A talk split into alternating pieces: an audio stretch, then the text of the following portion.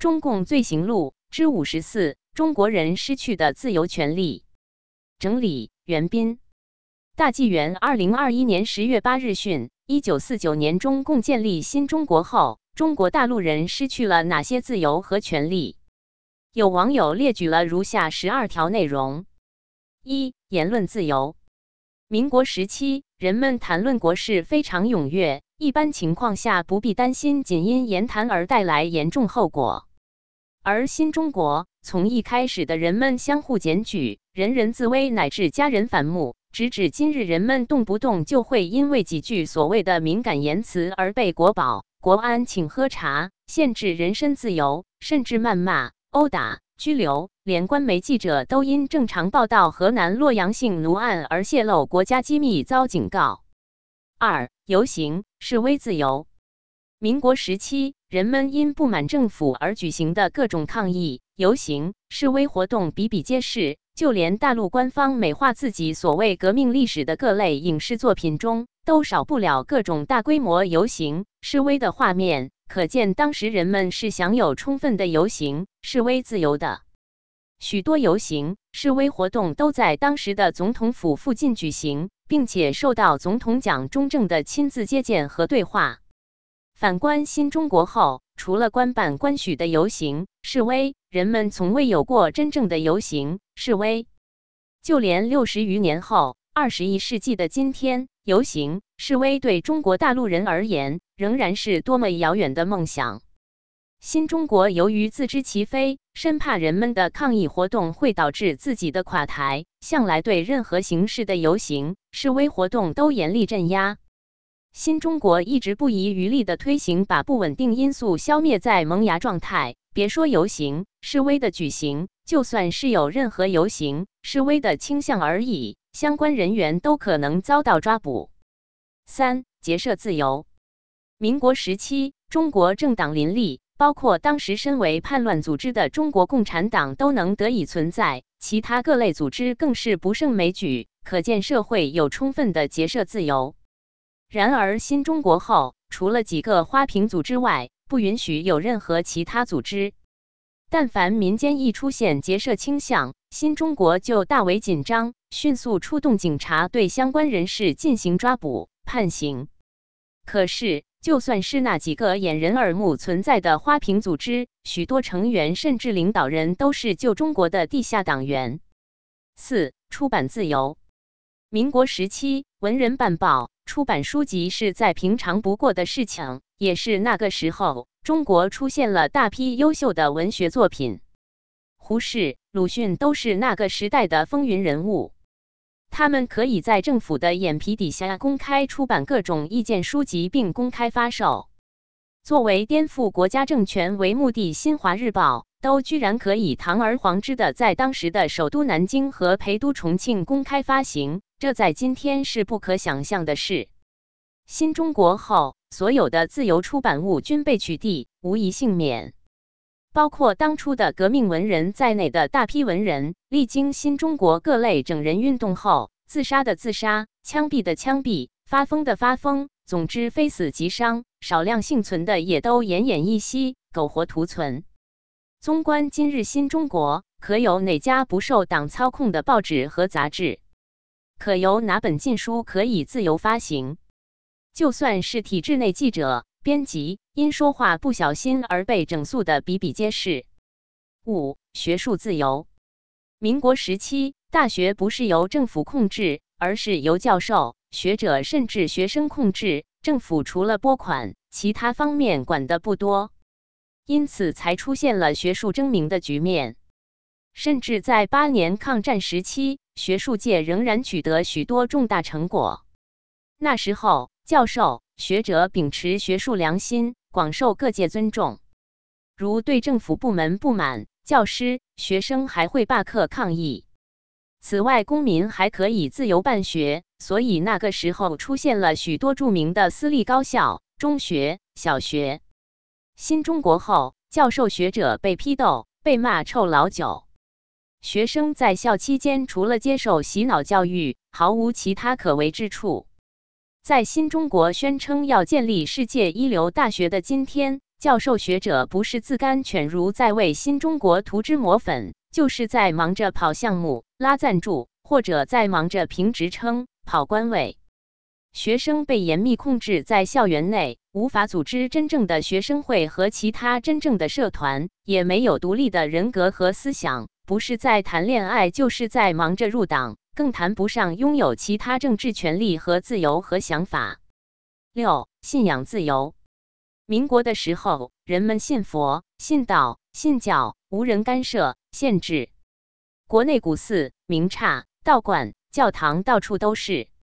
新中国后，在物质上，毛泽东通过破四旧、文化大革命等手段，将各类宗教场所破坏殆尽；在精神上，通过强制推行无神论教育，让人们只知马列，不知如来耶稣。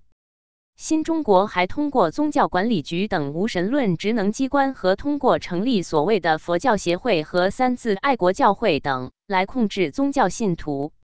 对于不接受新中国宗教控制的信徒，新中国就会予以制裁。七、永久拥有土地和房屋，私有财产受到保护。民国时期，人们的土地。房屋和其他私有财产都是受到政府和社会保护的，只要自己不卖、不送给他人，就永远是自己的私有财产，可以世代继承。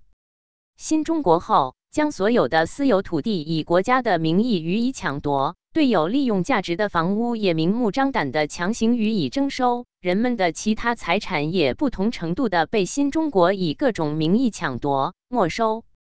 时至今日，老百姓倾其一生所得去购买的房屋，亦仅仅是七十年产权。不但如此，新中国任何时候想要国民的房子，国民都不能拒绝，否则将面临强征、强拆的命运。人们的其他财产亦没有充分的保障。新中国盯上国民的财产时，就会给国民构陷各种罪名，然后以各种貌似合法的手段对财产进行没收。此刻正在发生的新移民潮，就是人们对自己的财产寻求保护的结果。八、自由买卖，没有城管。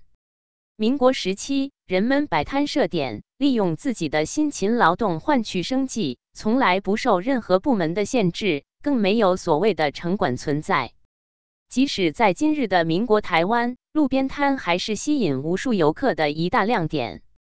然而，新中国后，为了掩盖百姓生活艰难的事实，为了防止自由商业的发展会威胁到新中国的统治，为了从商贩的身上榨取更多的税收油水，新中国就成立各种机构，养着一群称为城管的流氓土匪，对老百姓赖以生存的自由商业活动百般阻挠，甚至任意殴打百姓、砸毁设备、抢夺财物。九、公平致富，自由选择经营行业。民国时期，只要勤劳肯干，人们发财致富的机会相对是均等的。人们通往上层社会的道路并没有堵塞，人们可以自由选择经营行业，不受各种名目繁多的控制和审批。新中国后，先是搞大锅饭，富人变成穷人，穷人永远是穷人，永无翻身机会，大家都吃不饱饭。后来，新中国搞了改革开放。但改革开放最大受益者都是新中国特权阶层，普通百姓甚少有机会。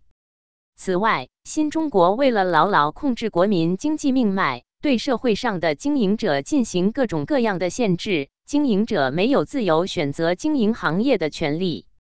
能赚钱的好行业都被新中国特权阶层把持，普通人只能去做赚钱少而且又苦又累的行业。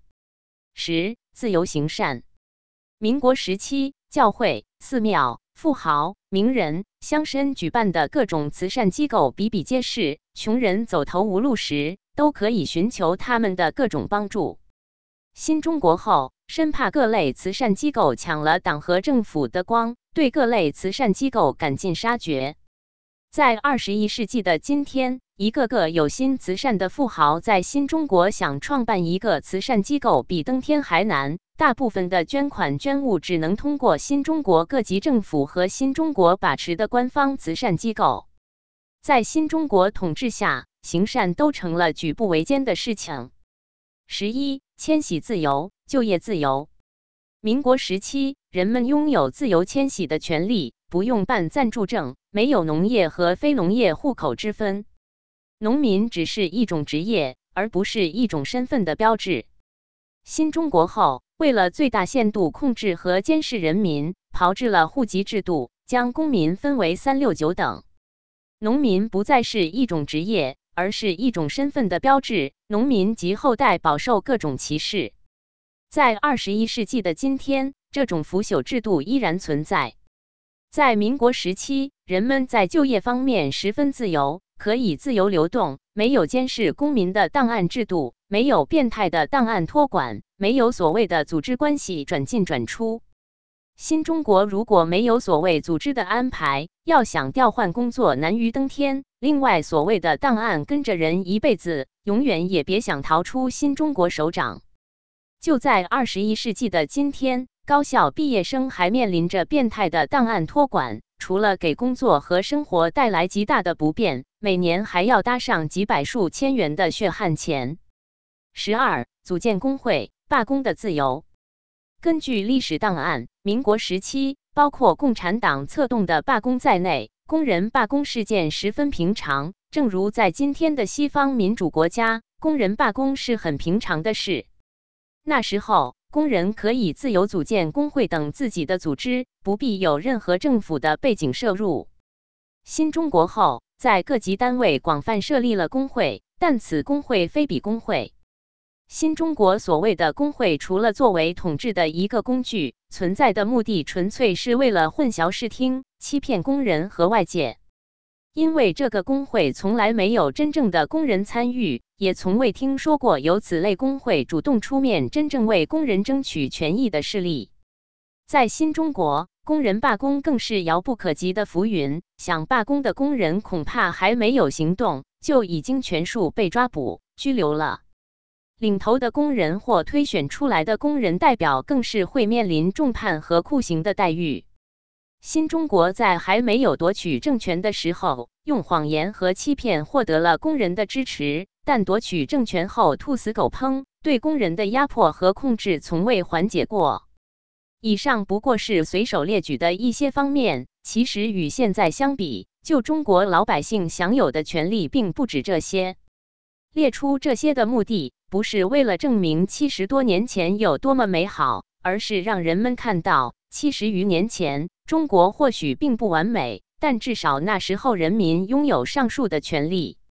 另外，就中国立法、行政、司法是相互独立的，公路是没有收费站的，学校和企业是没有党委和党支部的，政党是不能凌驾于国家和民族之上的，猪肉是不会有瘦肉精的，饭店是没有地沟油的，大米是没有石蜡的，养鱼是不放避孕药的。豆芽是没有尿素的，米酒是没有甲醇的，馒头是没有染色剂的。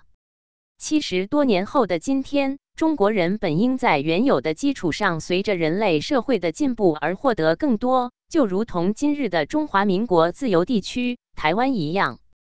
然而，新中国硬生生的把老百姓给禁锢了。七十多年来，社会不单没有进步，反而严重倒退了。